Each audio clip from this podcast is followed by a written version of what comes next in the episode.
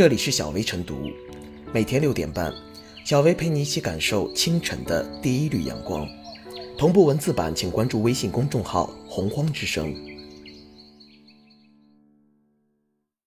本期导言：浙江丽水九十岁诚信奶奶陈金英十年还清两千零七十七万元债务的故事被网友刷屏。她曾是成功的企业家，退休后办厂创业。生产中老年羽绒服，一度生意火爆。二零一一年，公司遇到资金困难，背上了巨额债务。为还债，他卖房卖厂，摆摊卖羽绒服。二零二一年二月五日，陈金英还清了最后一笔欠款。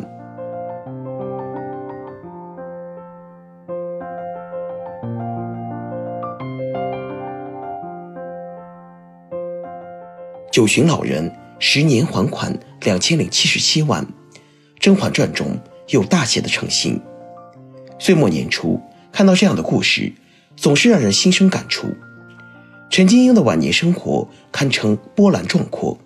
退休时，不满足于平静的生活，而是尝试创业，开启事业第二春。在欠下了巨额债务后，他既没有灰心丧气，也没有消极逃避，而是努力尽到自己的责任与担当。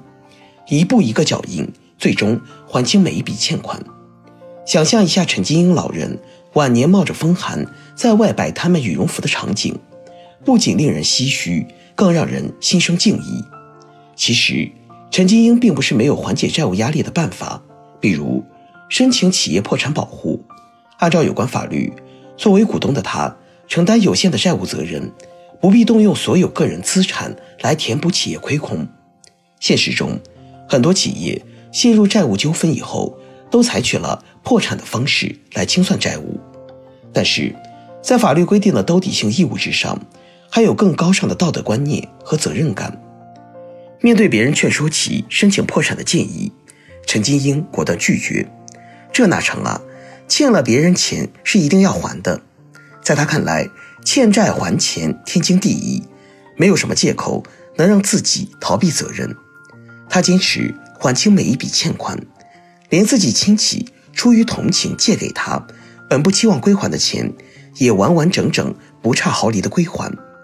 这是出于对信誉的真实，对责任的坚守。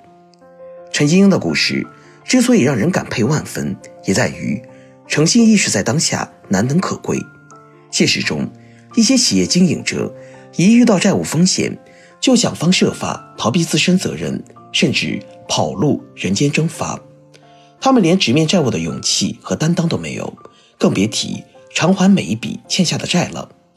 有的债务人成了失信被执行人，还不愿放弃享受奢靡生活，对债权人的合法诉求不闻不问。陈金英在风烛残年之际坚持还款十年的事迹，无疑为人们塑造了一个大写的榜样。人生有起有落。有高峰，有低谷。一个人在参与市场经济活动的过程中，因为各种原因被卷入债务危机，并不可耻。可耻的是，明明欠下债务，还不愿直面和承担。他的经历告诉人们，弥补人生的缺憾，到什么时候都不嫌晚。只要下定决心，付诸行动，哪怕跌了再大的跟头，也一样能够赢回人们的理解与尊重。中国发展市场经济的时间虽然不长，但也出现了许多坚守诚信的企业家。他们在自己的企业陷入经营困顿后，发誓还债，力图东山再起。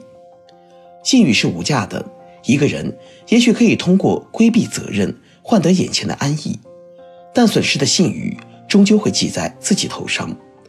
在任何正直的企业家眼里，失去信誉比丢失所有财产还要恶劣。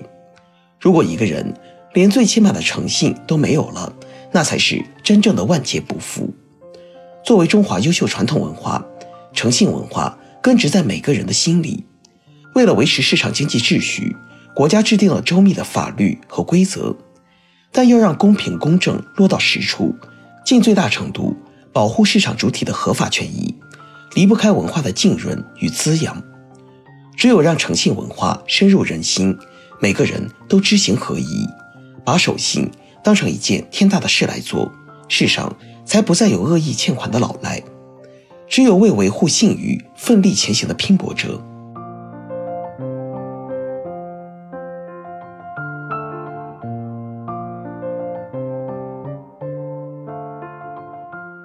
诚信奶奶给我们上了一堂社会必修课。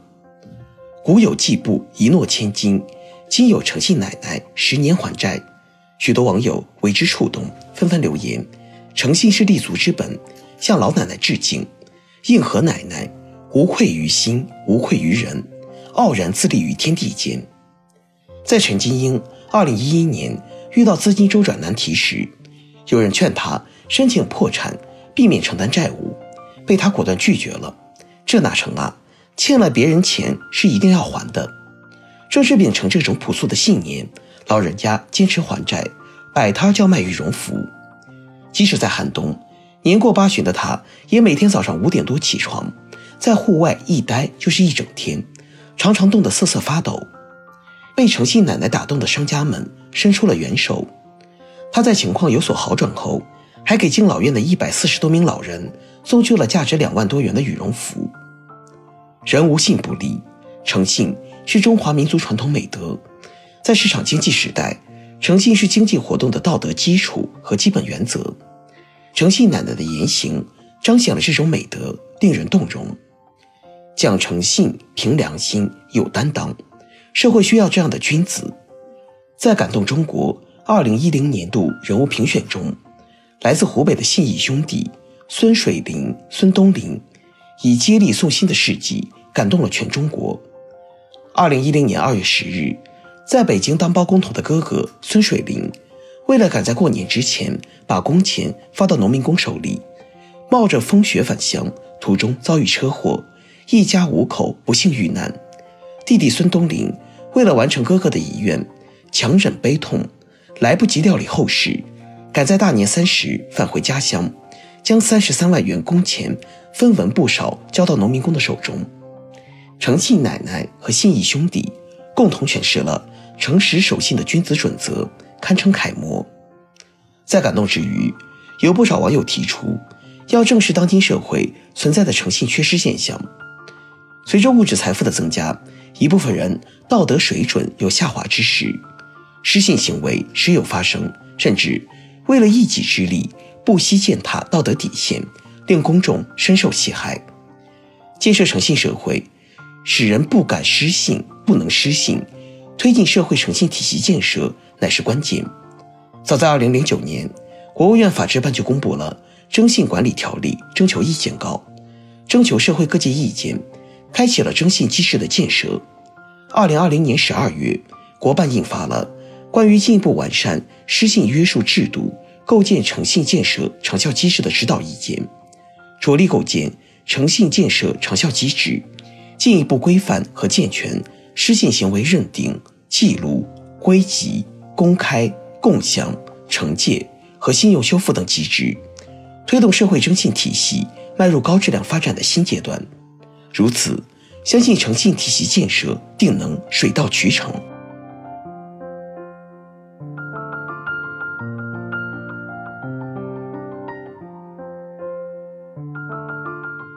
最后是小薇复言，九十岁诚信奶奶陈金英，从退休后创办年销几千万元的企业，到经营困难时拒绝申请破产避债，再到耄耋之年仍在街头摆摊卖羽绒服筹钱，这位奶奶跌宕起伏的一生，每一步都让人动容。